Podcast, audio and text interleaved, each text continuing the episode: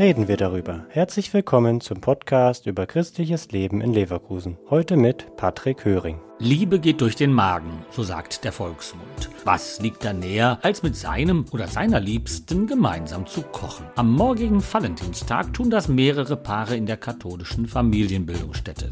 Sie tun es mit Christian Eisele, der schon seit über 20 Jahren Kochkurse gibt. Der Spaß steht dabei im Mittelpunkt. Bei diesen Kochkursen geht es gar nicht darum, kochen zu lernen, sondern einfach schön unterhaltsamen Abend zu haben. Ich sage mal, man soll nicht mit zu viel Ehrgeiz an die Sache rangehen. Der Spaß steht im Vordergrund. Und wenn man dann noch alltagstaugliche Rezepte mitnimmt, dann ist das alles, hat alles wunderbar funktioniert und dann ist das eine runde Sache gewesen. Dass Männer für sich selbst in Partnerschaft oder Familie kochen, ist inzwischen selbstverständlich. Christian Eisele hat dennoch Unterschiede zwischen den Geschlechtern beobachtet. Und es scheinen nicht die Männer zu sein, die die Küche wie ein Schlachtfeld hinterlassen. Ja, Männer kochen anders, die gehen ganz anders in die Vorbereitung. Es muss alles da sein, es muss alles in akkurat geschnibbelt sein sein, alles in seinen Schälchen parat stehen. Und der große Unterschied ist, die Küche ist anschließend deutlich aufgeräumter. Dass es nun beim gemeinsamen Kochen nicht zu Konflikten kommt, dafür sorgt die entspannte Atmosphäre beim Kochen in der Familienbildungsstätte. Maximilian Anton, pädagogischer Mitarbeiter, erläutert, dass es vielmehr um eine schöne und wohltuende Erfahrung als Paar geht. In erster Linie geht es darum, dass die Paare sich Zeit nehmen in ihrem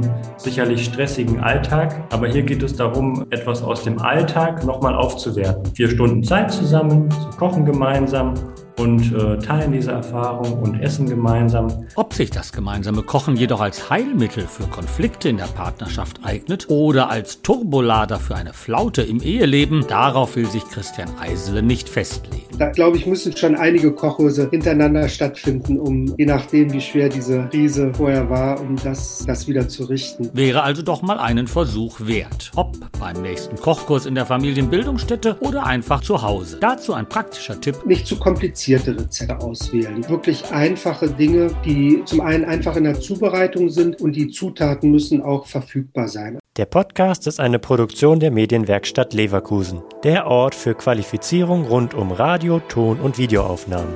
Weitere Informationen unter www.bildungsforum-leverkusen.de slash Medienwerkstatt.